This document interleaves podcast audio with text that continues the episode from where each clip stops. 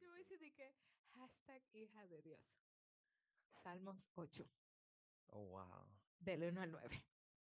Excelente. Mujer virtuosa. Mujer sé. Proverbios 31. Es muy- déjame comenzar esta chelcha mejor, mejor sea, que si no vamos a seguir dando vueltas y, y no vamos a quedar en nada. Pero nada. Hola a todos y bienvenidos a The Last Dance de The Locker Room Talk Show. Mi nombre es Gabriel López y estoy muy agradecido de estar con ustedes. Este es el primer episodio de esta última temporada. Está disponible en todas nuestras plataformas. Estamos en, en, en Spotify, en Apple Podcasts, Google Podcasts. Estamos también en Amazon Prime y en Breaker. Y por supuesto pueden seguirnos en nuestro Instagram arroba The Locker Room Talk Show para mantener informado de todo lo que sucede con el programa. En esta ocasión creo que es preciso comenzar esta temporada con todo. Y con todo me refiero a los temas interesantes y de moda del momento. Y por supuesto saben que me refiero al tema preferido de todos los jóvenes cristianos de todo el mundo, teología sistemática. Eh, ¡Yay! Vamos a hablar de los cinco puntos de los, de los cinco puntos calvinistas y el tulip. Pero no. Pero no, o sea, estamos aquí contentos porque somos, somos de iglesia reformada y eso, ¿sabes? Como que, oh my God, teología, sí. Pero no, pero no, no, mentira. No vamos a hablar de, de, de, de teología sistemática, eso nos vamos a dejar para otro invitado especial. Pero hoy, por supuesto, eh, estoy hablando del tema preferido de todos los jóvenes, que es soltería y relaciones. Es el tema Ay. del cual, el tema, no, no, de hecho, es el tema del cual todo el mundo discute, del cual todo el mundo cree que sabe algo Ay, y del cual todo el mundo le echa la culpa del problema al sexo opuesto. ay, Alábalo. Y en esta ocasión trataremos de romper ese círculo vicioso. Y por eso eh, estoy muy, muy, muy feliz de, de presentarle a todos ustedes mi invitada estelar de hoy. Diana Cerón nos acompaña en esta ocasión en The Locker Room Talk Show. Hola Diana. hola, ¿cómo estás, Gaby? Vale, hay que ponerle los los efectos especiales, sí, te lo voy a deber. Exactamente. Señores, para que no conocen a Diana, Diana es mercadóloga, ella es propietaria y gerente general de la agencia TLB Agency. Eh, un trabajo muy duro, así que si se pueden encontrar en, en sus redes sociales, denle para allá.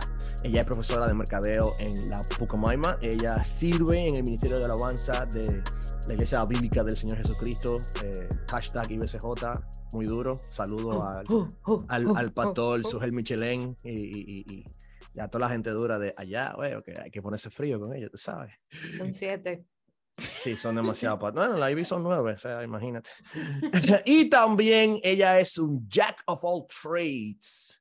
Porque mira qué interesante cómo vamos a compartir aquí eh, un temita picante. Diana, ¿qué lo que? ¿Cómo estás? Yo estoy bien, gracias a Dios. Muchas gracias por la invitación. Espero de ser bendición para aquellas personas. No soy una experta en el tema, no soy coach. Disclaimer. Disclaimer, no soy coach.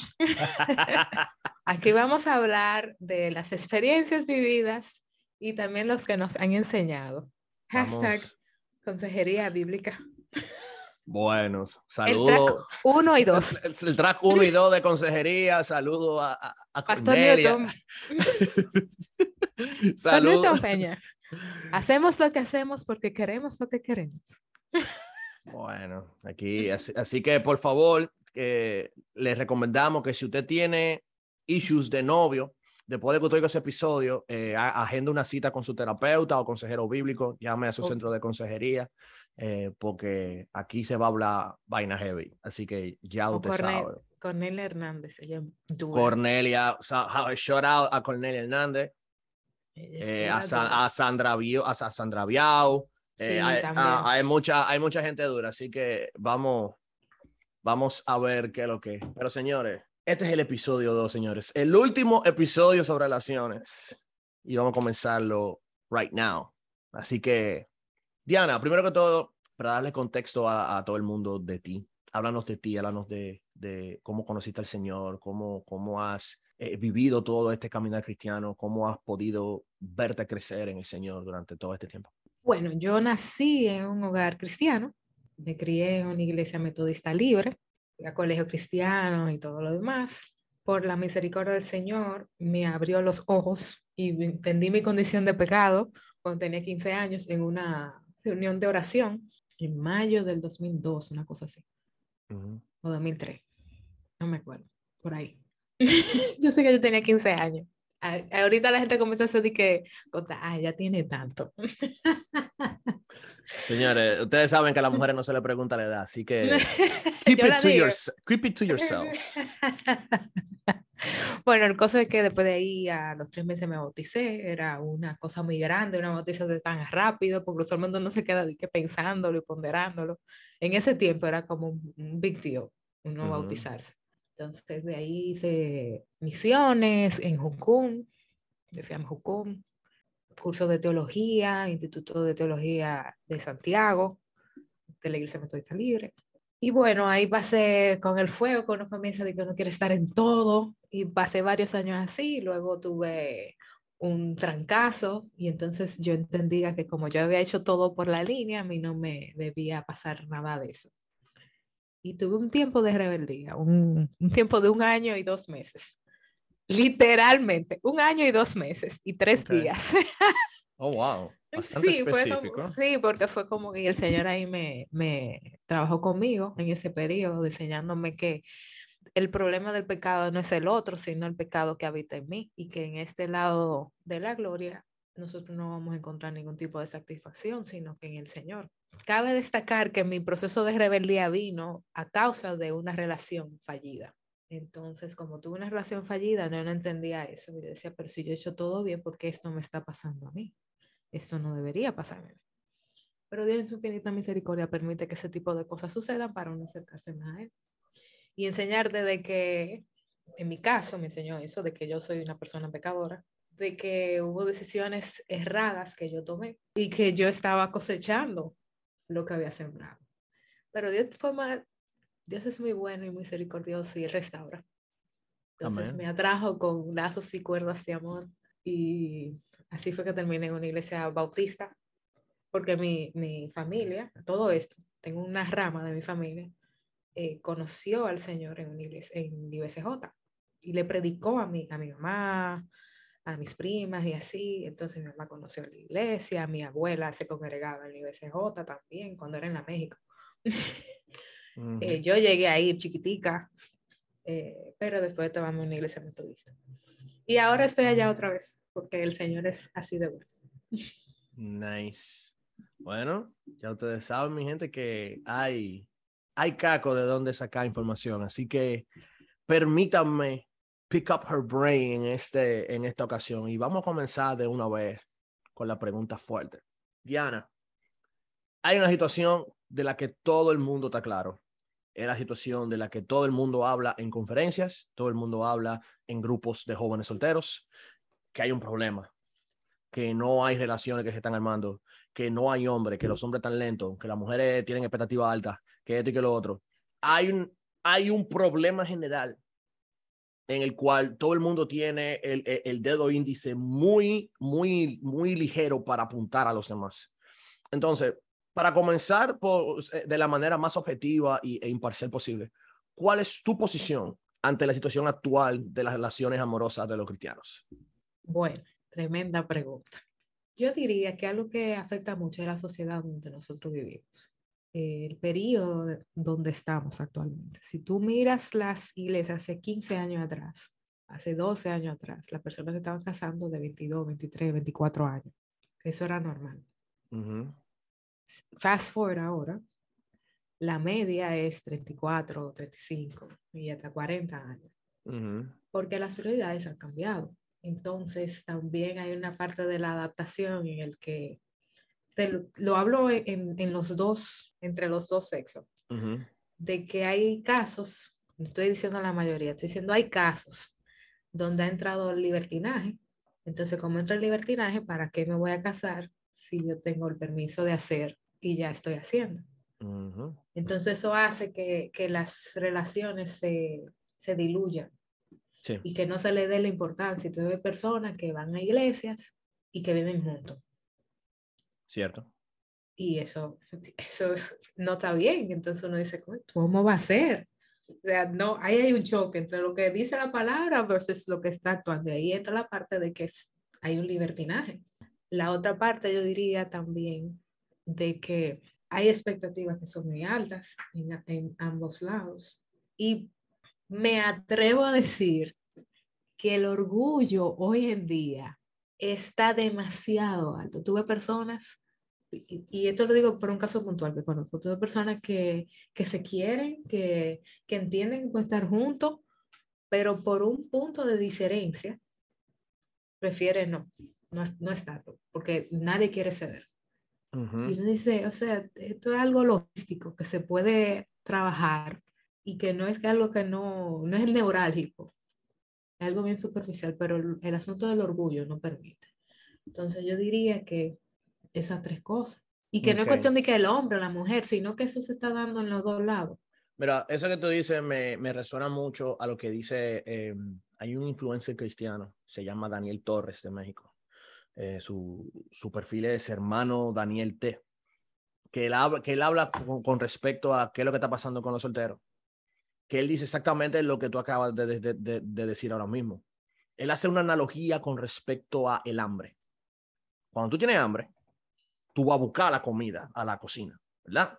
Entonces, ¿qué pasa? Cuando en el trayecto desde tú ir a la cocina a buscar esa, esa, esa comida eh, eh, fuerte, llena de nutrientes, eh, que te sacia, tú comienzas a estar comiendo chuchería, papita, tostito, galletica, dulce. Cuando tú llegas al punto, ya tú no vas a estar saciado. Y él aplica esa misma analogía a las relaciones amorosas que tenemos nosotros.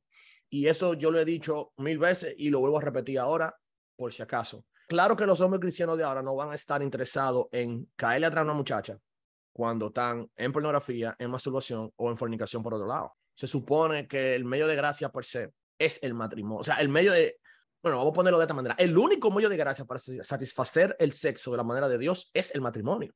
No hay otra manera. Entonces, si, si, uno, si uno sigue, por ejemplo, tratando de llenar esa, esa necesidad legítima, ese deseo legítimo, de la manera ilegítima, nunca vamos a llegar a nada. Pero mi posición, por ejemplo, a lo que tú dices con respecto de las, de las expectativas, o sea, ¿de dónde tú crees que vienen esas expectativas? Ahí te digo que hay una influencia.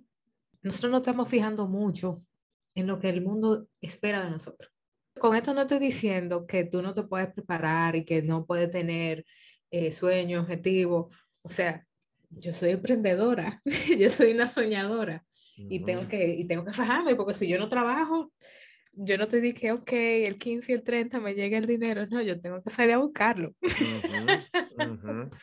o sea, puedo hablar con base en cuanto a eso. Pero hay una, yo diría que hay una expectativa de que uno tiene que cumplir ciertos estándares y que esos estándares incluso se han pasado a la iglesia. En vez de uno decir, ok, sí, yo tengo este tipo de, de cosas, pero para mí lo primordial es que la persona que, que, el Señor tiene para mí sepa lidiar mi corazón. Ok. Entonces, eso, eso, debería ser, eso debería ser lo primero. No estoy diciendo de que yo sé que por donde te me va a ir. Espérate. Espérate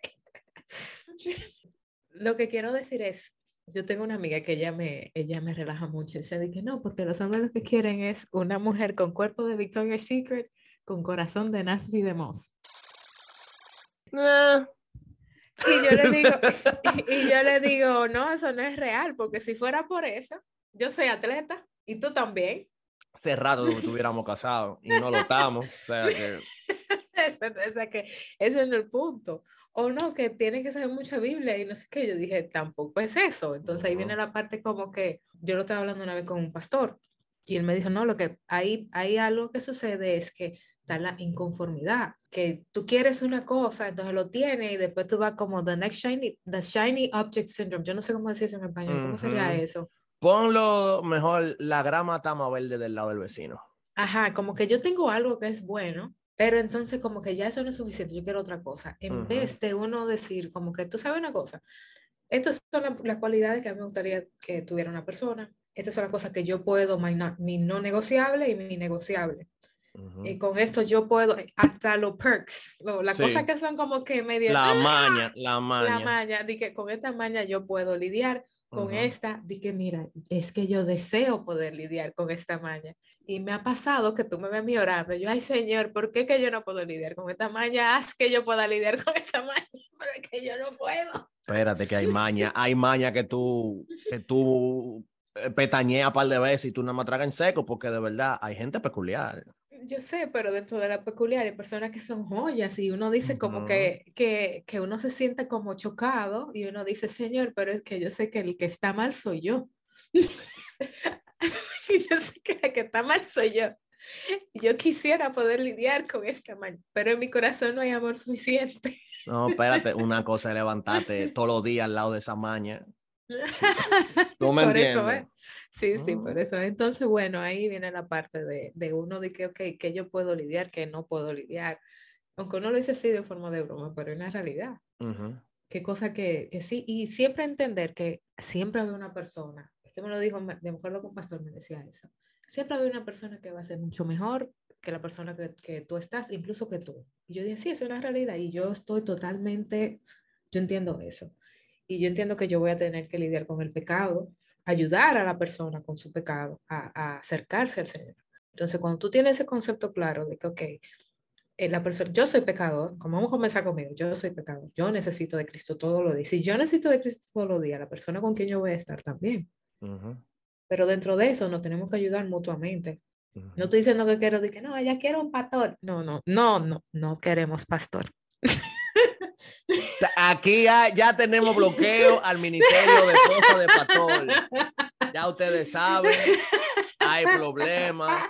Problema Wilson. Cero esposa de pastores por aquí. Ok, continúe. Y que después están diciendo que no te preocupes, yo le enamoro. Eso la cambiamos el forma de parecer. Pero así es que dicen los lo, los lo, lo, así es que dicen, yo la convierto a esa, no te apures. Ah, está bien. Eso no es para todo el mundo. No, es que ore, que el Señor hace su obra. Bueno. Pero nada, o sea, ¿qué te digo, Diana? O sea, por ejemplo, yo creo que también nosotros nos mantenemos mucho en el juego de la culpa, también. Y es cierto que de ambos lados tenemos esta, esta dicotomía, este, este, este choque de realidades de, con respecto a nuestras debilidades. De los hombres, estamos claros. Yo como hombre, mm, la gente sabe que yo no tengo problema en decir que uno, estamos demasiado pasivos, estamos más atentos a, la NBA, al PlayStation 5, a comprarnos eh, eh, eh, el, el, Honda Civic 2020 en base a chipear. Estamos más atentos a la estimulación de la pornificación social que tenemos. O sea, es tan fácil obtener estímulo visual. Es simplemente darle para abajo a Instagram o darle para la, para la izquierda o la derecha a, a Tinder. O darle, o sea, tenemos acceso a miles de mujeres a un clic en, la, en las páginas pornográficas. O sea, nosotros no, no, no nos estamos permitiendo ese, ese detox visual, ese, ese detox sexual, ese detox mental incluso. Porque tenemos esta nube ahora mismo de que en mujeres por todos lados, vemos mujeres desnudas por todos lados. Sí. O sea, es, una, es una plaga que hay. Pero, es una realidad. Es una, realidad. O sea, los hombres tenemos el problema de la pasividad, tenemos el problema del exceso de estímulo, tenemos también el problema del pariguayismo. No, no, no, no, espérate. Vamos a poner la cosa clara. Habemos mucho yo tengo, yo tengo un amigo, yo tengo un amigo que es pentecostal y él diría, no, esos son los bautitas nada más. Eh, no, y yo estoy de acuerdo con él. Yo, estoy de acuerdo con él. Porque yo dije, lo que pasa es que el pente tiene como un fuego. no, no, no, no, espérate, el Señor viene pronto. Diana, Diana, yo he tenido conversaciones con panas, tanto de la IBI como de IBCJ, que me lo dicen a sí mismo. Suelta un grupo de jóvenes pentecostales en el M aquí y, y, y en el, y en el, M, y en el, y se casan todas. Se casan todas, no importa lo feo que sean, tienen más muela que el DH. Se casan todas. Y es la verdad. Mira, le dicen así. La verdad es que te encuentro muy interesante. Me gustaría seguir conociéndote. Bueno, eh, eh, eh, ustedes, entendieron la, ustedes entendieron la ironía, ¿verdad? Sí. Pónganse para lo suyo, Tiger. Y, y, de verdad, es una realidad. Las iglesias bautistas estamos medio lentos. No se ve mucho. Pero así como digo una cosa, también digo la otra. O sea, tenemos los problemas de debilidad de los, de los hombres, que no estamos puestos para pero también las mujeres tienen, tienen, tienen sus luchitas, tienen sus problemas de, de, de, la influencia feminista en, en, su manera de ser, en su crianza. De acuerdo, en la manera, de acuerdo. En la manera en cómo trabajan. Eh, tienen también... No se dejan ayudar. No es para nada, para nada. Mm. Sí, mujer, mira, atento a chiste aquí. Yo he visto mujeres con una cara como un ladrillo así. que tú te quedas como que, pero mujer del DH, ¿cómo cuando le entras? sí, sí. Yo O tengo sea- una, mi mejor amiga, ella, ella tenía esa cara y el Señor le mandó una persona que le desbarató todos los muros. Una cosa, o sea, esa persona fue para ella. Esa persona fue literalmente para ella y, y es una persona que, que eso fue el Señor. Yo te puedo decir dos casos que eran así. Y son una mejor amiga y otra una prima mía. Que ella, claro, di que disclaimer, esto son excepciones. No, eh, no, espérate, es verdad. No es la norma. es Estos la son, norma. estos son excepciones. En el caso de ellas dos, el Señor obró así. Eh, ella vivía en Canadá y la persona vivía en Miami. Y ellos fueron, se conocieron, bueno, se conocían desde pequeños porque estudiaron en el Ujú. mismo colegio y fueron a una boda en México, Canadá y él, en- y él en Miami. Y fueron a una boda en México. Y en México le conectaron después de 15 años sin verse. Y ellos eran amiguitos. Y nada, él la vio y ella tenía en ese momento, tenía un novio mexicano y él, ah, sí, sí, novio mexicano, mira qué bien. Pues te puñiste, güey. Que llegué yo. Y él así, tú lo ves calmadito, así todo sereno, así, sí, todos los días le escribía y no sé cuánto, y comenzaba a mandarle arreglos y ella le hablaba, le dijo en una, lo cual yo veo que está bien que ella le haya preguntado, no la forma, no la forma, no estoy de acuerdo con la forma. Hago el énfasis en que no estoy de acuerdo con la forma, pero sí que le haya preguntado. Y obviamente cuando esta persona hizo esto, él lo hizo justamente cuando a los tres días de enterarse que yo, que el novio mexicano y ella terminaron. Ah, pero es un Tiger. Sí. Se tiró como los. Le mandó un arreglo. Ellos como tenían una relación en medio, o sea, se hicieron muy amigos en plena pandemia. Todo esto pasó en plena pandemia. La pandemia hizo que el novio estaba en México, terminaron, ella se quedó en Canadá llorando y él, ay, termina, ay, qué pena, pobrecita. Lo lamento. Y entonces en ese día había como un eclipse lunar, una cosa. Entonces les regaló como, como unas entradas, con un basket de chocolate, para que ella pudiera verlo. Porque él, él, él quería que ella viviera la el mismo, lo mismo que él siente cuando ve la luna. Y ella se quedó y le dijo, literalmente así. Espérate, espérate, espérate, espérate. ¿Qué es lo que tú quieres? ¿Qué es lo que tú estás haciendo? Así, en ese tono. O sea, le ladró. Le ladró. Yo no sé si yo lo llegué a dije ladrar. Yo estoy haciendo mi proceso de que poder ladrar. Esa es mi forma de ladrar. ¿Qué es lo que tú estás haciendo? Pero Un tipo que le acaba de regalar le dice, yo quiero que tú te sientas bien, que que tú estás un poco anciano. No, háblame claro, ¿qué es lo que tú estás haciendo? ¿Tú estás por mí o qué es lo que pasa? Deja tu cotorra. Y ella le, le- y él le dijo, bueno, yo te encuentro una persona muy atractiva, tú estás soltero y yo también. No, porque tú y yo somos hermanos. No, hermano, tú y yo no somos.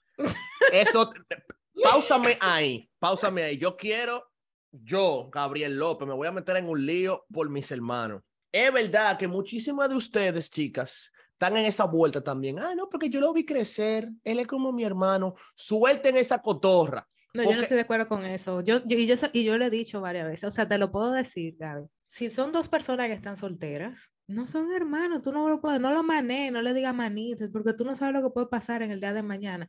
Al menos que la persona esté casada y que tú la hayas conocido toda tu vida, o que sea, no sé, o que literalmente ustedes se crecieron juntos, como que hay personas que es verdad que tú no puedes hacer ese cambio, que por más que tú puedas, tú no lo puedes hacer.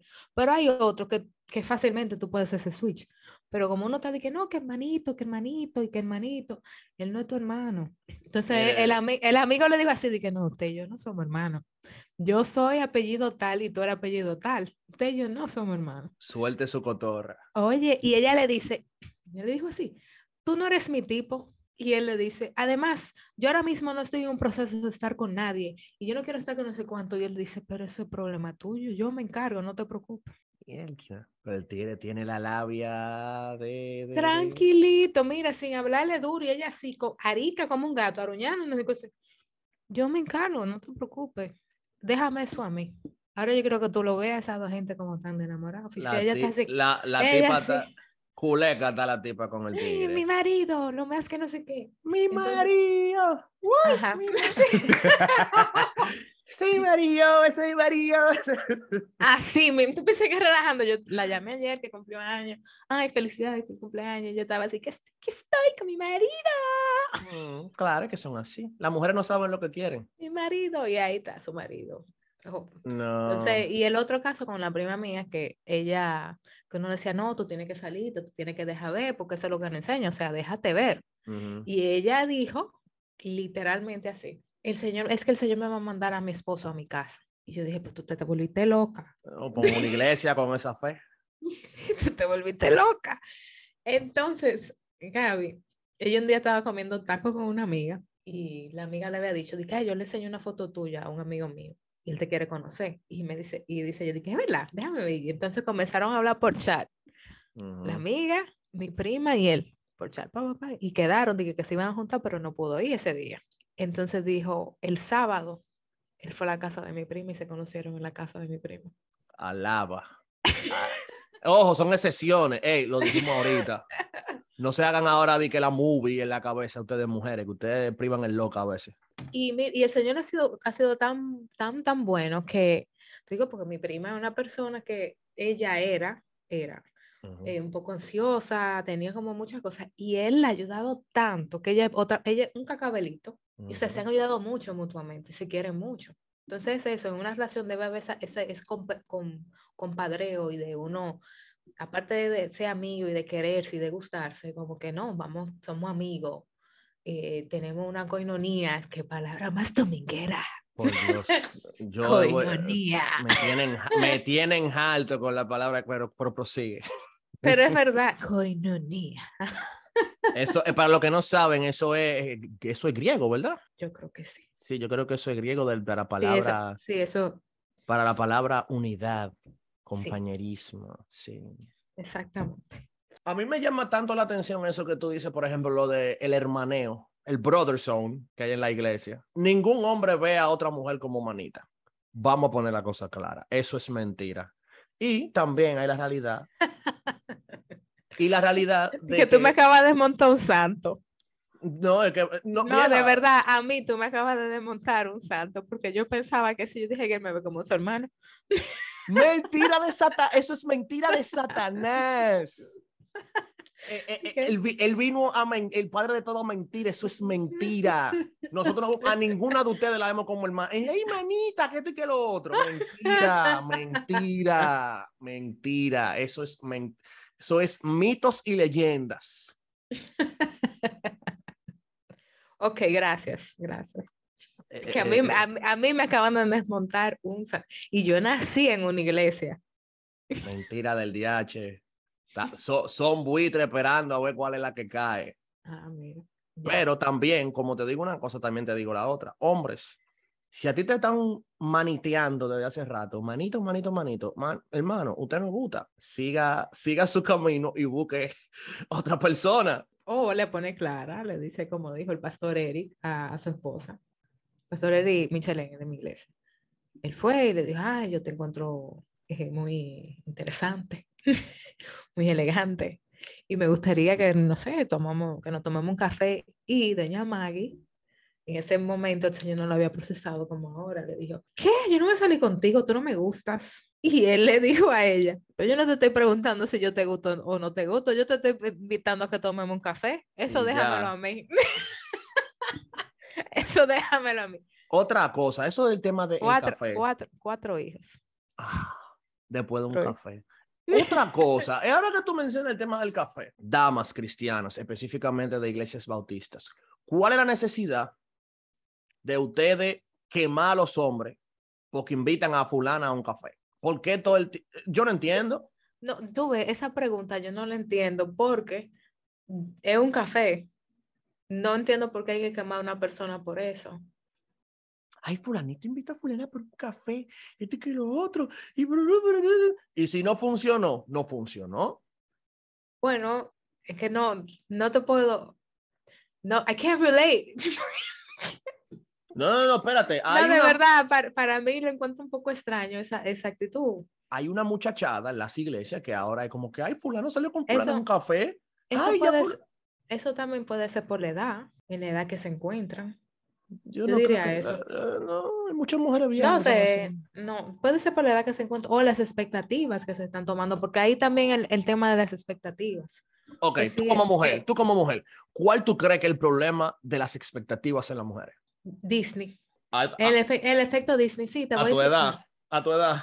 No, a mi edad no, ya yo te No, no, yo lo digo en, en, en general. Di que varón de dolores experimentado en quebrantos.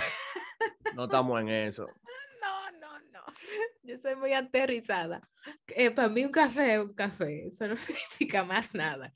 Y puede ser que se vaya, que vaya mal como vaya bien. O, y puede ser que uno termine siendo súper pana, como puede ser como que eh, yo no quiero hablar contigo más nunca en mi vida. Ay, Dios.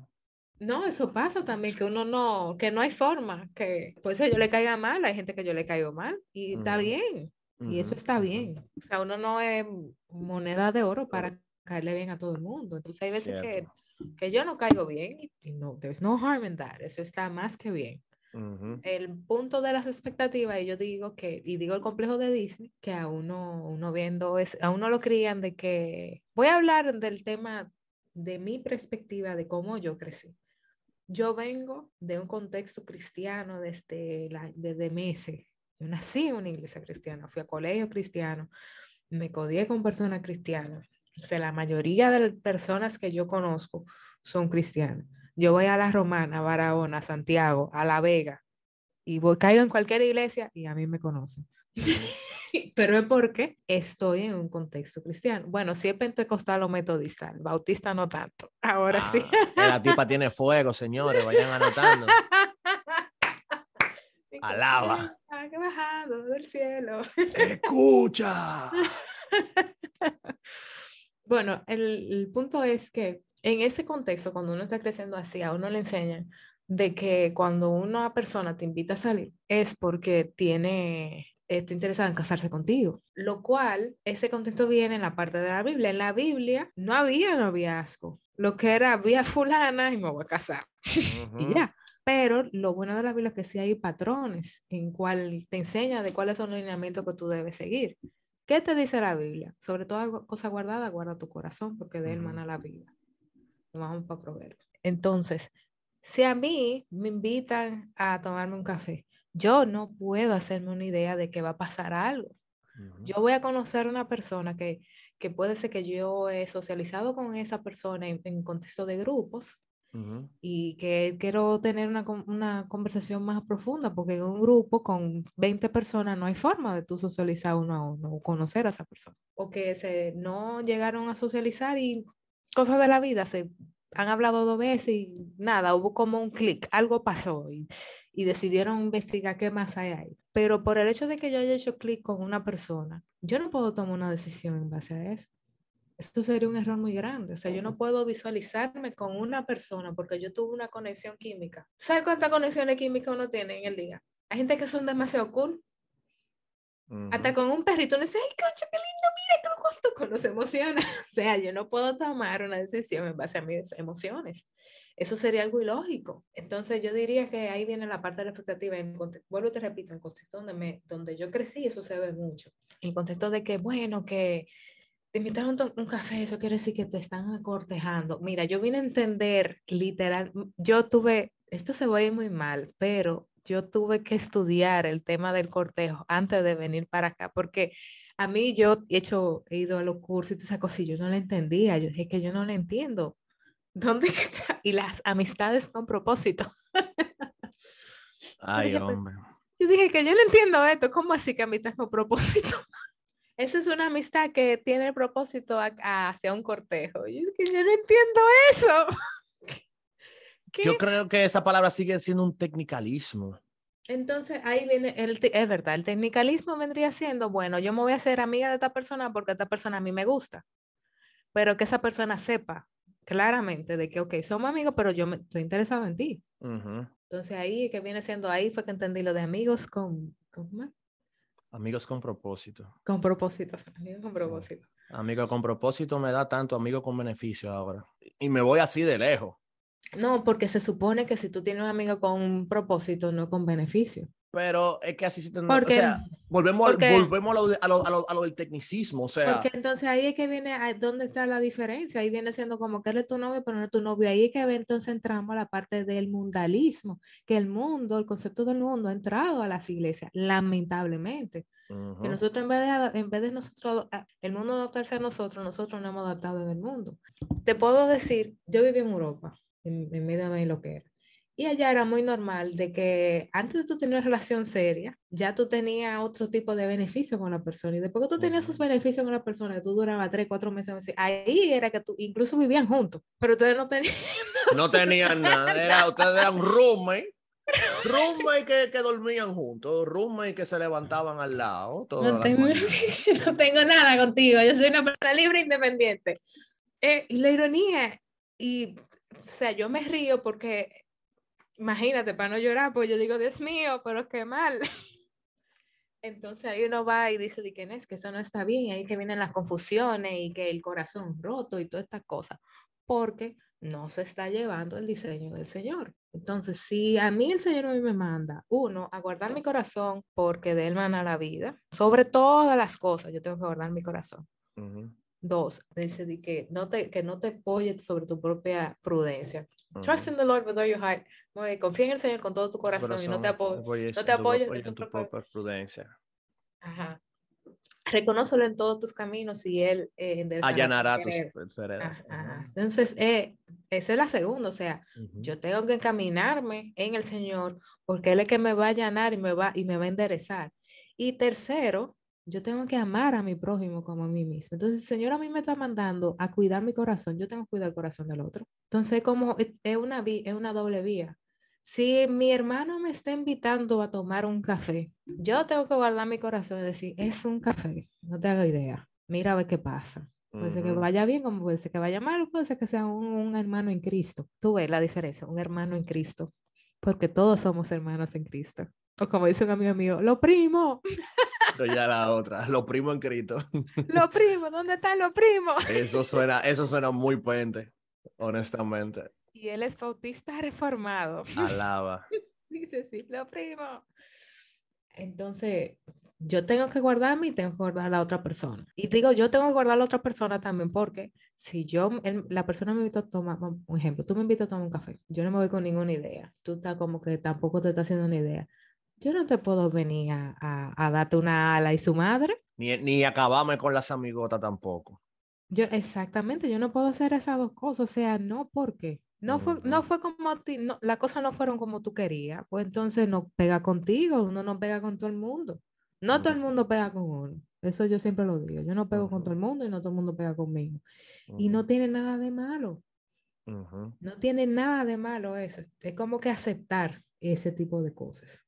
Y yo no sé si para mí se me hace fácil, porque yo soy mercadóloga y yo digo, es que la marca no pegan con todo el mundo. Te voy a comentar, e, esto va a sonar también un poquito cruel, pero me ha funcionado. Uno tiene que hacerse fodas a uno mismo. Totalmente, de acuerdo. Haz un estudio de mercado de las mujeres que tú, que tú crees, o sea, en el caso de los hombres, haz un estudio de mercado en base a las mujeres que tú crees que tú le va a caer bien.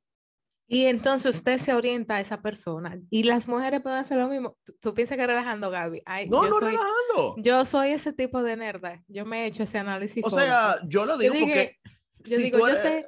dije, yo sé que yo le, que en mi, en mi contexto, yo sé que este tipo de persona yo tengo más puntos. Aquí, aunque yo quiera, no hay manera, al menos que yo modifique totalmente. Y yo no me voy a modificar porque entonces soy otra persona. Exactamente. O sea, tú como, como mercadólogo y yo como, como creativo también, o sea, yo entiendo exactamente tu, tu mundo. Y eso mismo, yo me hice un FODA. Ah, y para que la, la, persona, seguro hay personas que no saben lo que es un FODA. Explícale qué es. el FODA es el estudio de fuerzas, oportunidades, debilidades y amenazas. Es un estudio eh, eh, eh, del que se hace usualmente las marcas para detectar sus fortalezas, oportunidades, debilidades y amenazas para saber cómo entrar al mercado, crear un nuevo producto, generar nuevas, nuevos beneficios, etcétera, etcétera, etcétera. Y no tiene que ser un nuevo producto, puede ser un producto ya maduro. También, exactamente, reestructuración, rebranding, todo eso. Siempre hay puntos de mejoras. Pero mira cómo nosotros dos en el contexto de marketing lo aplicamos a nosotros para saber, para saber cómo nosotros le podemos llegar a la persona que nosotros queremos que, a la persona que queremos llegarle. O bueno, uno, o sí, y qué, y qué cosas uno tiene que cambiar. Por lo menos, yo, yo, siempre estoy en ese, en ese, en ese contexto. Digo, ok, ¿qué cosas yo tengo que cambiar? ¿Qué cosas yo tengo que cambiar? ¿Qué cosas yo tengo que mejorar? Eh, porque uno, si uno se queda igual, no hay crecimiento. Eh, a mí me ha ayudado mucho leer libros de prematrimonial y cosas así, porque eso te ayuda incluso con, la, con tus, tu desenvolvimiento a, con tus amistades. Entonces yo digo, cuando tú lo lees, dice, pero esto se puede aplicar a todo el mundo.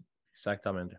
por lo menos yo, yo digo, bueno, yo lo voy a aplicar a todas mis amistades, cosa que cuando Dios mande al siervo, ¡ay! Mm.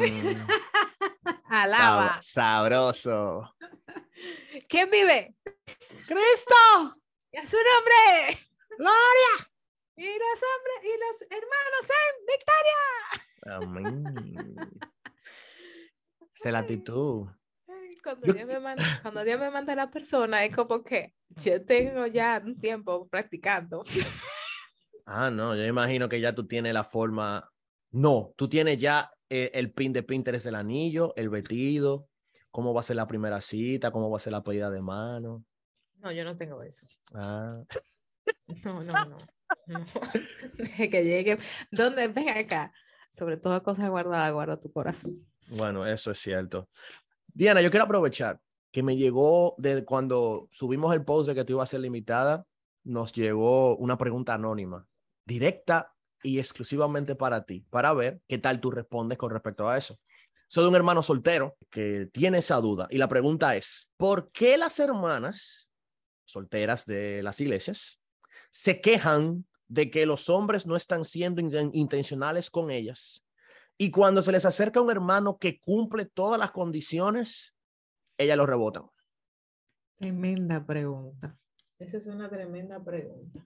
Primero, yo quiero felicitar al caballero que va y se atreve, porque eso es un paso.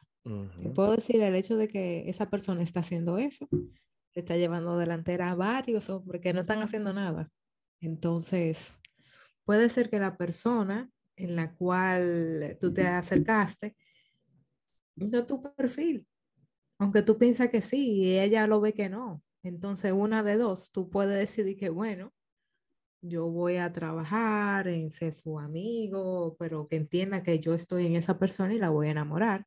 Pero también hay mujeres que son así, que son como enredadas. Vuelvo y te pongo, punto uno, mi mejor amiga y doña Maggie. Dos mujeres bien aricas. pero se enamoraron. Ay, bueno, y también fue el caso del, de la esposa del pastor Newton Peña, de Santiago. Ella le decía así en su cara que no, pero él iba casi todos los días y ya lo recibía. ¿Quién la entiende a usted? Ella decía que no, pero ella ya lo recibía. Esa mojiganga. Pero el, el, chase, el, el, el, la casa. Entonces, si tú ves en un periodo de tiempo que, que no, pues entonces te va a donde otra persona y lo tomas ahí como que de aprendizaje. Y te puedo asegurar que quien va a ir de ventaja en cuanto a los hombres va a ser tú, porque por lo menos tú estás haciendo el esfuerzo. Obviamente no te va a poner de que como hay hombres que comienzan el approach, porque el approach también es muy, el, ¿cómo es approach? Perdón. El acercamiento. El acercamiento es muy importante. Tú no mm. puedes ir donde una persona de que alaba, claro, en una iglesia bautista tú no vas a ver eso, pero sí tú vas a ver personas que... El Señor me dijo. Eso tú no lo vas a ver nunca en una iglesia bautista. pero independientemente de que sea bautista o no, es como que, señores, tú no puedes decir eso, pero Tú, no, no puedes venir agresivo porque entonces la vas a asustar. Tú puedes sí decirle a la persona, mira, yo te encuentro una persona, veo cualidad en ti que le encuentro muy interesante y me gustaría seguir conociéndote. Y ya, ahí tú... Eso es lo más claro que tú puedes ser. Sí, ahí tú no le estás diciendo, me quiero casar contigo, no, que, no le estás diciendo, hay como que, sí, tú me gusta, pero yo no quiero decir que yo me quiero casar contigo mañana, yo no te conozco. Porque, como me dice, oye, yo estoy, yo estoy, no por nada, pero yo estoy haciendo muchos mentions sin nombre, obviamente, a mis amigos. Bueno, señores, el que tenga oídos para oír. Ellos saben. No, no, ellos saben, son hombres sabios, son hombres sabios. Y los recomiendo a todos, al 100. Ah, así es que estamos también vendiendo por, por libra, como en carnicería. Bueno, mercadóloga al fin. Mujeres, ya ustedes saben, en IBCJ hay tigre bien. Visitar en un culto de jóvenes que son una vez al mes, los primeros sábados al mes. Ajá. Eh, eh, eh, sábado? Hey, sí, este sábado, señores, este sábado que viene hay, hay, culto en IBCJ, sábado en la tarde, cinco y media, seis, por ahí que empiezan siempre. Se arma un corito heavy. Busquen ahí a, a, a, a Diana y, y, díganle que, que comiencen a echarle ojo a ver quién, qué lo que.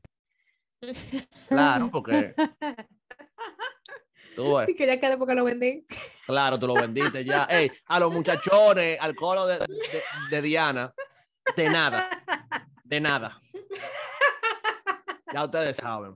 Y hablando de approach, señores, este episodio del el podcast nació de una conversación que tuvimos Diana y yo con respecto al libro de Ruth. Y nosotros queremos aprovechar un tiempito también para, para aprovechar esa conversación, porque es, es interesante cómo el libro de Ruth, que técnicamente es un libro, yo podría decirlo hasta romántico, porque eso que se trata es la historia de una muchacha que... que... Ese es mi libro favorito. O sea, eh, eh, tú lo ves y tú puedes hacer. Yo, yo no sé cómo los brasileños no han hecho una novela de, de, de Ruth todavía. No lo dañe, que eso es un, una forma de Cristo redimiendo a su iglesia. Y, estamos claros de todo, pero hay novelas de los diez mandamientos. que rating número uno en Telemicro. Ya, ya, ya. ya. Pero señores, ustedes conocen la, la historia. Es una muchacha moabita gentil, alejada del pueblo de Dios, que es casada con, con, con un judío, esa persona muere y ella decide no solamente regresar a Israel con su, con su suegra, sino también tomar no solamente sus costumbres, sino también su fe en Dios. Ahí conoce a este muchachón que tiene cuarto, el muchachón la ve y le dice, hey, pero ponte a trabajar aquí, que lo que, va a ver.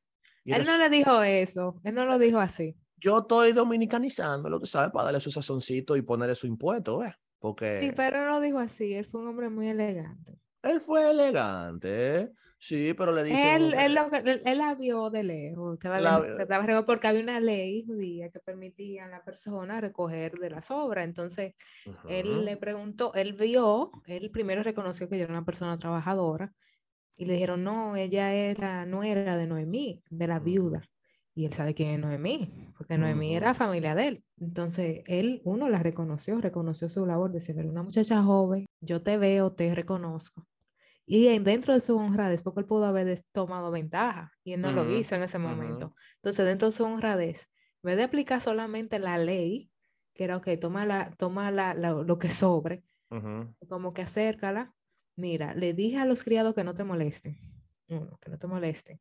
Dos, toma todo el trigo que tú quieras, el que tú quieras, incluso te vamos a sacar a ti para que tú no tengas que trabajar mucho. Ese viene siendo la parte de Y si tú quieres agua, tú puedes tomar mm. agua también. O sea, él, él ahí tú comienzas a ver el, el, cuidado de él hacia ella. Entonces, muchas personas, dirán, muchas personas dirán ah, que, que ella le tiró, que no sé qué, que no sé cuánto, que porque él no hizo ningún move. Recuerda que él no era the first in line, él no era el primero en la línea. Pero precisamente ese es el punto. O sea, yo quería llegar a ese, punto, señores. Como que hay dos posiciones con el libro de, con el libro de Ruth. Una posición que es la defendida por Diana, que fue vos que se le tiró desde un principio, con su approach hacia ella, a permitirle trabajar con él y luego su recibimiento cuando Ruth se le aparece de noche. Y hay otra posición. Bajo. No, espérate, porque espérate. Es, un escándalo. Espérate, ¿quién? Porque, eh, o sea, ahí tú ves que esa, ella tuvo, ella fue tan sumisa y obediente al mismo tiempo, de que ella, uno, ella no tiene nada que perder. Ya ella lo había perdido todo. O sea, no había necesidad de regresar a un pueblo que no era su pueblo, con unas costumbres que no eran su costumbre, a con una viuda, una mujer en una sociedad machista, que las viudas y, y la mujer eran como que considerado, o sea, si una viuda no tenía una un hombre que la cuidara, es, ya no tenía nada, no tenía nada. Entonces ahí, por, eso te digo, ahí tú ves el, proceso de redención del Señor como cuidado del Señor, que el Señor no se, no se olvida de los débiles, el Señor está ahí presente. Entonces vos es un tipo de Cristo, de que Él está presente. O sea, Cristo está presente en medio de tu debilidad y en medio de tu, de, de tu escasez. Y que Noemí le dijo, ella se dio cuenta, me dice, ven acá, pero tú fuiste donde voy, ¿qué pasó tal cosa? A tal cosa, a esto. Y Noemí dijo, bueno, yo no tengo nada que perder. ¿Qué yo tengo que perder? Ya yo perdí a mi marido, perdí a mi cuñado, perdí a mi suegro, o sea, ¿qué yo tengo que perder? Tú lo puedes ver así. Mija, pero esas son razones fuertes para, para, para afirmar que Ruth sí dio el primer paso. Yo no estoy diciendo ni sí ni no. Yo mm. lo que sí estoy diciendo es que ella fue obediente hacia el llamado. Ah, definitivamente. Ella fue obediente hacia el llamado porque también esa otra, ella no sabe lo que se iba a encontrar. De que, ¿por qué en la Biblia está así eh, contextualizado? Yo estaba haciendo un estudio eh, esta mañana sobre eso, como repasando. Porque es que ese libro a mí me encanta. es que yo amo ese libro. Porque tantas veces pudieron tomar ventaja sobre ella y no, y no fue así. Y dentro de ella ser una extranjera en, su en, en esa tierra, ella fue adoptada y redimida. Y es, una, y un formato de, de, del diseño del Señor, de que yo como pecador, de mi condición de pecado, el Señor me toma en mi debilidad, en mi suciedad, él me perdona, me limpia, me santifica y me hace una nueva criatura en Él. Entonces, en la parte de que, ok, él, él está en el campo, Él se duerme y ella se duerme en los pies de Él. Pero hay más personas alrededor. O sea, él estaba en el campo, no estaba en su habitación. La gente dice, no, que estaba, y le tiró la habitación. No, lea bien el texto. El tipo estaba fumado, después de cosechar, se tiró en el cobertizo. Él dijo, vengo, vengo ahora que estoy malo. Exactamente, se tiró y ya. Eh, se, se tiró ahí entre, entre la paja y los animales. Ajá. Y después con la resaca vino a ver a esta muchacha a acotar los pies de él. Y usted queda como que, ¿what? ¿Qué es lo que contigo? Y entonces él se, él se asusta, su reacción es que él se asusta. Y entonces ella le dice a él, o sea, ella pone en, en posición de que, mira, esto es lo que a mí me está pasando. Y él, él sabía sobre la ley y él sabía que no era el primero en la línea. Pero en ese momento él pudo, él pudo haber hecho lo que sea con ella y no lo hizo. Gracias a Dios que no había Me Too en ese entonces. Al contrario, ahí lo que él hizo fue que dijo, no, mira, esconde, devuélvete, cuida, se le, la guardó y él, él le dijo, no, yo sé que tú eres una persona, una mujer, eh, no me acuerdo bien la palabra que él utiliza, o sea, que no me maten, ni me critiquen, ni crucifiquen por eso. Pero como no decir que yo sé que tú eres una persona piadosa, tú eres una persona trabajadora, yo te he visto, o sea, la, había reconocido su labor. Y lo que tú quieres, bien, yo lo voy a hacer. Entonces muchas personas entran y dicen, que, bueno, pero si Ruth lo hizo, yo también lo voy a hacer. Te quería hacer esa pregunta. ¿Qué tanto de Ruth las jóvenes solteras y un chin desesperadas pueden aplicar? Yo ahí diría, ahí voy a, ahí voy a tomar, las, porque esa pregunta yo se lo hice a un amigo. Un, grupo de amigas se lo hicimos a un amigo. Okay.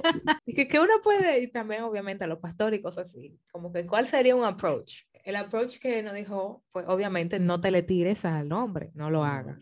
Hay hombres que son un poquito lentos. Sí. Y que no, y que, y que no, they don't take a hint. Y el tipo puede estar aficiado de ella, pero por, por timidez, como que no, no, se, no se lanza y dice, me gusta, pero yo creo que yo no le gusto. Entonces ahí usted sea medio inteligente, usted como que puede tirar como su pullita al amigo, al amigo de pana. Fulano. Fulano. Fulano, eh, ¿qué tú, hablas con el amigo del pana?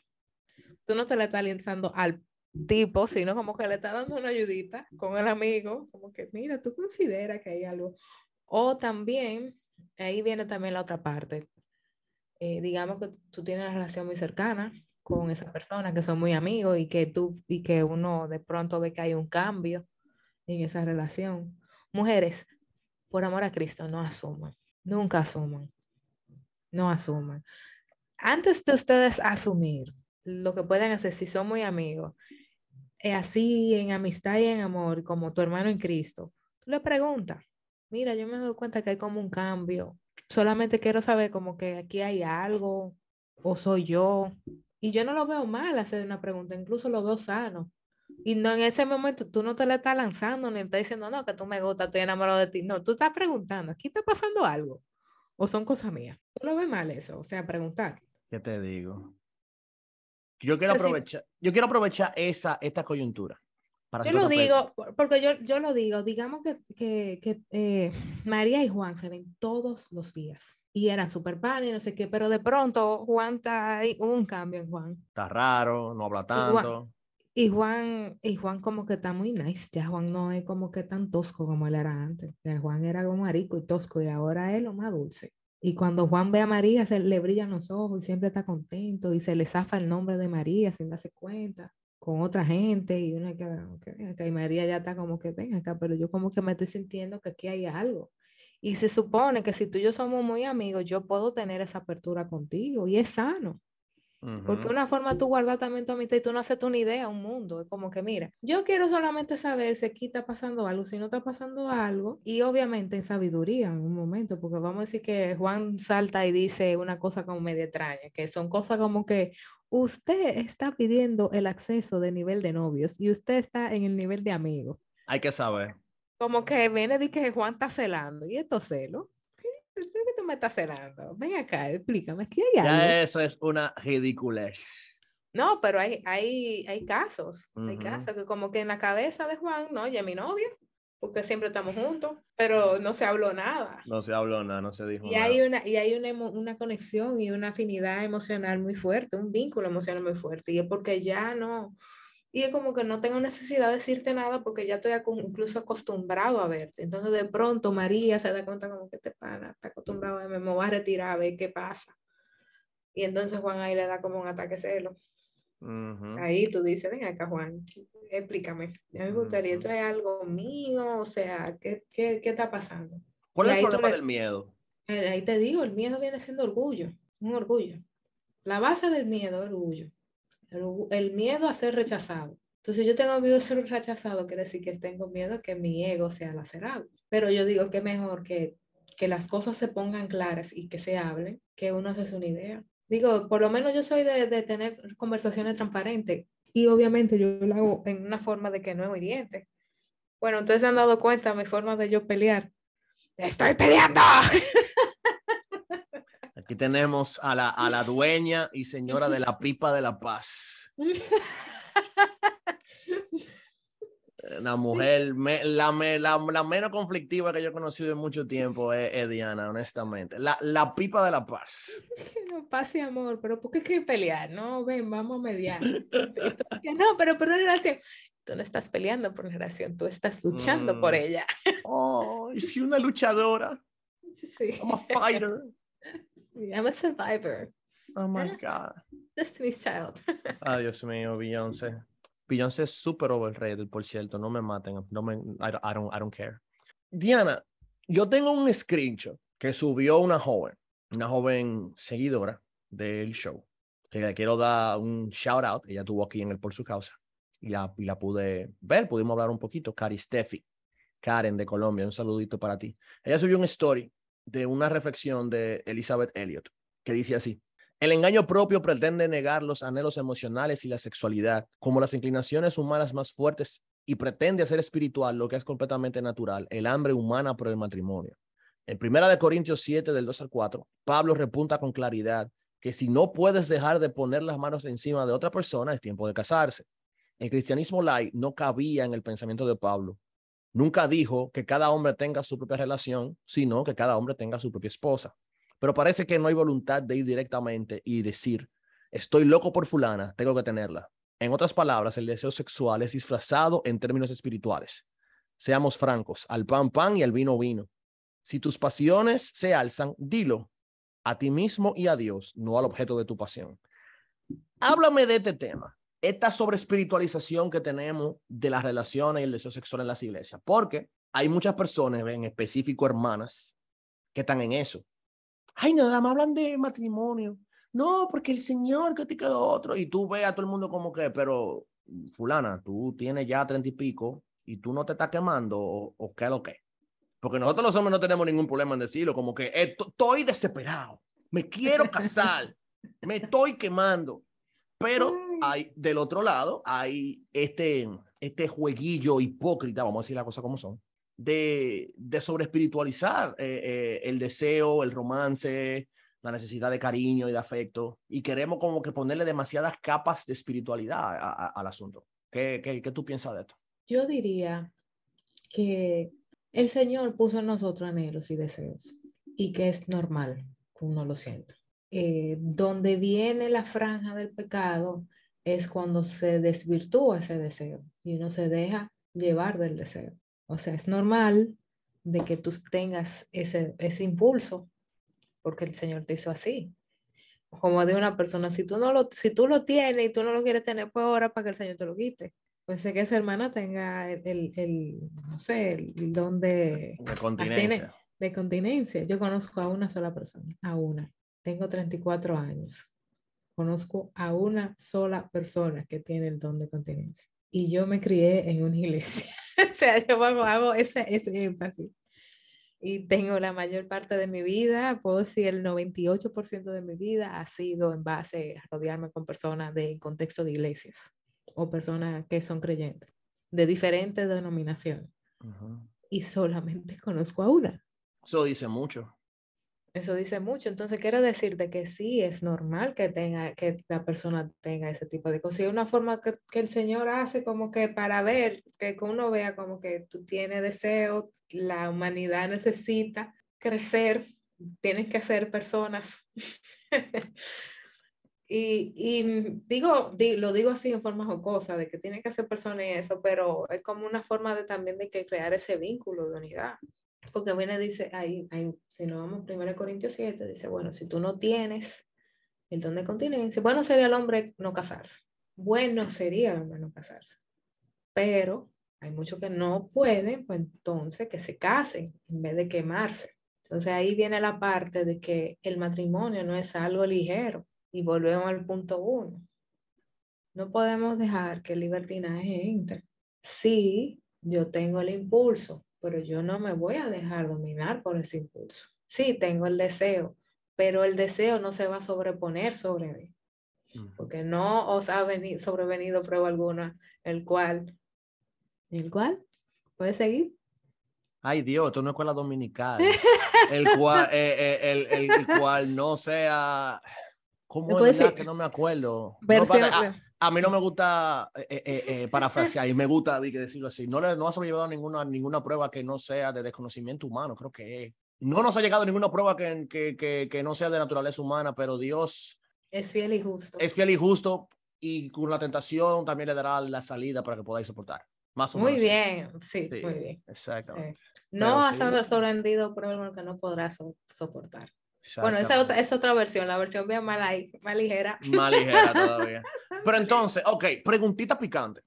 Okay. Si es cierto que, ok, el pecado es fallar la, fallar la marca, eh, salirnos de, eh, no llegar al estándar de Dios, transgresión de la ley. Pudiéramos, si estamos claros que es pecado que nosotros nos dejemos llevar por el deseo, como dice, no, eh, querramos satisfacer ese, ese deseo de la manera legítima. Pudiéramos decir que también estamos pecando al querer por nuestro orgullo, no reconocer esos deseos y querer lidiar con ellos de una manera legalista, como en este caso? Mm. Estoy pensando. Estoy pensando.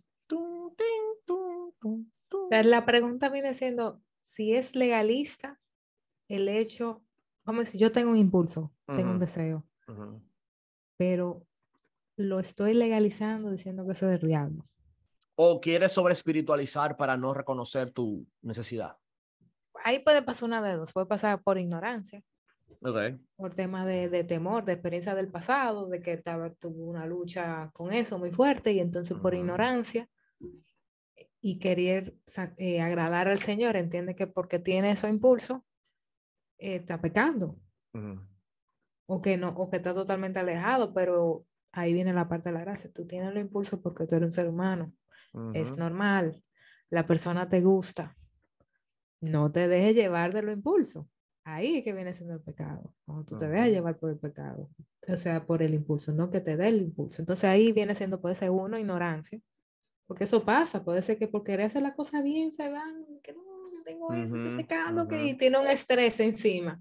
O dos, de que tiene el, el conocimiento de que no es pecado, pero que como quiera, está como fariseo, Aquí yo estoy casi al lado de Dios. Acuérdate que en el, en el cielo no va a haber necesidad Yo Oh, te cielo aquí en la tierra. Oh, Entonces ahí, wow. si estamos en el segundo lado, entonces ahí sí, eso sería pecado. Es interesante, pero creo, o sea, porque honestamente esa pregunta se me ocurrió ahora mismo, eh, escuchándote a ti y habiendo leyendo el, el, el post de Cari Steffi. Pensando en eso, tú te quedas como que, pero si es verdad que pecamos por el impulso, pero también pecamos por no reconocer ese impulso, por no darle gloria a Dios, porque, o sea, fue Dios que creó el sexo, fue Dios que creó las relaciones, fue Dios que creó el matrimonio, y todo lo que él hizo fue bueno, como lo dice Génesis 1. Entonces, ¿cuál es nuestra necesidad de intentar, vamos a decirlo así, santificarnos por medio de nuestras propias fuerzas, cuando eres el, eres el Espíritu Santo que lo hace? Como dice el pastor Sujel Michelin, porque tenemos un católico interno. ¡Ay! ¡Ay! un católico interno. No pues. relaje, eso es problema, no lo diga alto. Nosotros tenemos con la cultura, tenemos una cultura muy fuerte romana. Entonces eh, entendemos que, que por obra y no por gracia. Eso es así. Entonces Para- entendemos que por obra y no por gracia, entendemos que por nuestra propia fuerza. Entonces si es por nuestra propia fuerza necesitamos a, a Jesús. Entonces eso Ujú. también entra en la parte de un orgullo. Sí, eso es cierto. El- al fin y al cabo, el pecado ahí es el orgullo. Mm. Que vos, let's just name it. Claro, no, vamos a decir las cosas como son. O sea, es orgullo el tú estás claro que te gusta fulana o que te gusta fulano. Y tú estás como que no, porque yo, el Señor me va a sostener y esto y que lo otro. yo Pero como- ahí en el sentido, vamos a decir que le gusta fulano, le gusta sutano y no tienen nada, pues entonces ahí es duro. Pero si están juntos. si No, espérate, como espérate, que, espérate, espérate. Ya si están juntos, ¿cómo así? o sea, o sea, si están, son novios, como que sí, tú me gusta, tengo, está pasando esto, no vamos a durar mucho tiempo de amores porque Ah, no, espérate. entendemos que hemos pasado ya un proceso. Señores, no pasen más de dos años de amores, de verdad. Recomendado por, por experiencia. No pasen más de dos años. Eso es problema, Wilson. ¿Problema? No, no, no, de verdad. Ahí yo digo, mira, ahí yo estaba hablando con unas amistades. Tú dices eso y, y yo estaba hablando con el, la- el asunto de las rotaciones en la iglesia. Dice, ¿cómo así la rotación? Dice, mira, tú te vas a una iglesia pentecostal, la persona entra, el Señor trabaja en esa persona, comienza a salir en grupo, conoce a una persona ahí, se mete en amores. Dos, dos o tres años se casan. En una iglesia bautista reformada, la persona entra, el Señor comienza a trabajar con la persona, sale en grupo, Sale en grupo. Dura dos o tres años. No esperaba yo, yo dura dos o tres años saliendo en grupo. Da la casualidad que conoce a una persona de hace como un año y pico, dentro de esos tres años, se vuelven amigos, pero no se dicen nada. Ujú. Después al año y pico dicen, bueno, ok, pues, pero ya han pasado, ya ha pasado un tiempo conociéndose. Okay, Como tres años. Ajá, vamos a ser novios, pero ya, bueno, en la IBI tienen que durar un año obligado. Tienen que durar un año obligado de amor. No, pero eso es un buen tiempo. Sí, pero en mi iglesia, en IBCJ, eh, tuve casos que a los tres meses ya se están casando. ¿Cómo así, varona? Espérate. Sí, sí, te duran, o sea, te duran de cuatro a nueve meses, usualmente ya se están casando. ¿Qué? Pero porque le dan más validez a la amistad, porque ya tienen un tiempo, un fundamento, esa relación. Ok. Y obviamente ahí viene también el, el- el asunto de la edad. Sí, yo También. estoy hablando, yo estoy hablando de personas ya que, que están, eh, que tienen las condiciones para poder casarse. No estoy hablando de una persona que se acaba de graduar de, de, qué sé yo, del colegio. Ese, imagínate, es- ahí lo que él- esa persona ve fe. Ya lo sabes. No, pero así atento a chiste. Hay, hay chamaquitos de 21 y 22 que están más, están más mueblados en la cabeza que muchos jóvenes adultos de 27 en adelante. Porque Eso también es, es el aspecto generacional también. La generación Z, lo que va después de nosotros, está más, está más acabada, está más, eh, eh, vamos a decir, no tiene tanto complejo como lo tenemos nosotros. No, no lo tiene y también tiene la parte de que han vivido una pandemia y que y han nosotros tenemos más tiempo viviendo, yo tenía menos tiempo viviendo y ellos se dieron cuenta de una pandemia y que un día todo estaba bien y de pronto duramos casi dos años trancados. Entonces salen de ahí y están con este impulso y rush de que yo no voy a perder tiempo. ¿A qué? Y si mañana no vuelven y lo trancan. Mientras nosotros los millennials seguimos mandando TikTok de mi ansiedad, tengo tanta ansiedad que tú que lo otro. Yo he visto un par de hombres con esa vaina. Ellos saben quiénes son. Me van a coger odio por eso, pero señores, de, desapendéjense. vamos a salir de la cultura de, esta de, de, de, internet, que lo que están haciendo hombre mamita, y vamos a ponerlo para lo de nosotros. De verdad, como que no vale la pena. Pero nada. Bueno, en el caso de la ansiedad, la ansiedad es una realidad.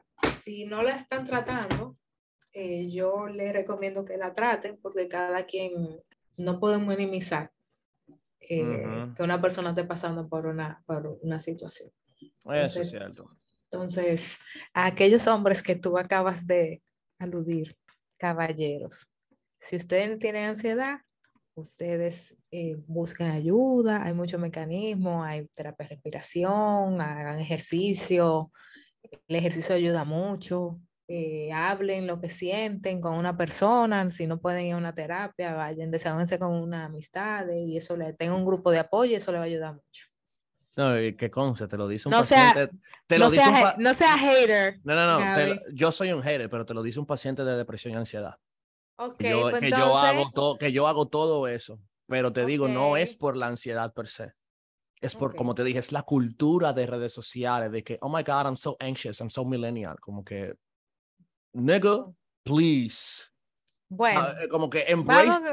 Exactamente, tú me entiendes. Vamos con la pregunta. Vamos con la ya, pregunta. ya, no, eso le, es... no le haga, no, ya, no. Eso no es otro tema para otro episodio, sí, pero no nada. Para aquí. No hay necesidad de, de aludir a nadie. Sí. Eh, seguiremos aludiendo a, lo, a los panas que no están en nada en relaciones para que se pongan para los suyos. Lo estamos a ayudando. Eso, a eso sí vamos ayudando. a aludir, ¿verdad? Estamos ayudándolos. Esto es okay, una ayuda. Una ayuda, perfecto. Diana, para finalizar, porque atento a chiste, la conversación se ha dado tan heavy que tenemos casi dos horas o dos horas y pico en esto. Acuérdate que nosotros duramos un tiempo hablando antes de También tenemos, eh, no, tenemos casi tres horas en esto. Entonces, no, entonces una, la última pregunta. ¿Cuál es tu final statement con respecto a todo esto? O sea, ¿cuál es, cuál es, cuál es tu big statement? ¿Qué no se ha dicho? O sea, ¿cómo, cómo podemos ver las relaciones a, a, a través del Evangelio?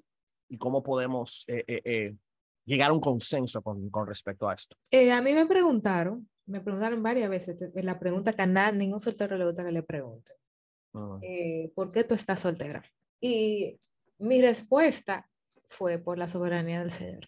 Okay. No tengo, no, no, no tengo otra, no es cuestión de que yo no lo he intentado, que no, no, simplemente por la soberanía del Señor. Estoy soltera. Entonces, mi gran cosa sería de que nuestra felicidad se encuentra en el Señor. Amén. En lo que llega a la persona que el Señor tiene para nosotros, si está dentro de su voluntad, que nosotros sigamos eh, dependiendo de Él, descansando en Él y encontrando toda la satisfacción en Él, porque Él es el que tiene cuidado de nosotros. Entonces, una vez que uno tenga eso así bien firme y, y haya crecido en el Señor en eso, bueno, el Señor en su infinita misericordia, pues entonces proveerá una persona adecuada. Y vuelvo y digo la palabra adecuada. No, porque puede ser que uno tiene una ideología de que tiene que ser así, así, así, así, así. Y esa persona puede ser que no sea la adecuada para ti. Entonces, el Señor mandará a una persona adecuada para mí y, o, o para ti, Gaby. No, o no, y para ti. No, ya, entonces, no, ya yo soy, eh, yo soy una moneda que tira al aire, Caro Cruz. Pero nada. No, el Señor manda a una persona para ti también y para la persona que está escuchando, que no se desanime, eh, que siga buscando en el Señor y que entienda que la posición donde el Señor la tiene o lo tiene es donde debe estar y que si, y si el Señor lo tiene ahí, porque simple y llanamente Él quiere seguir trabajando contigo, que uno siga creciendo en, la, en el Señor y obviamente que uno siga fortaleciendo sus relaciones eclesiásticas. Interpersonales. Interpersonales. Porque hay personas que no tienen, que tienen manejo de, de que tiene mucho emo baggage emocional, mucho bulto uh -huh. emocional y no sabe, uh -huh. y no sabe cómo lidiarse consigo mismo. Entonces tú lo pones con otra persona. Está, está lidiando con su problema emocional más el problema emocional del otro. Tú quieres tener una persona que sea así, así, así, así, así, así. Sí. ¿Tú eres así?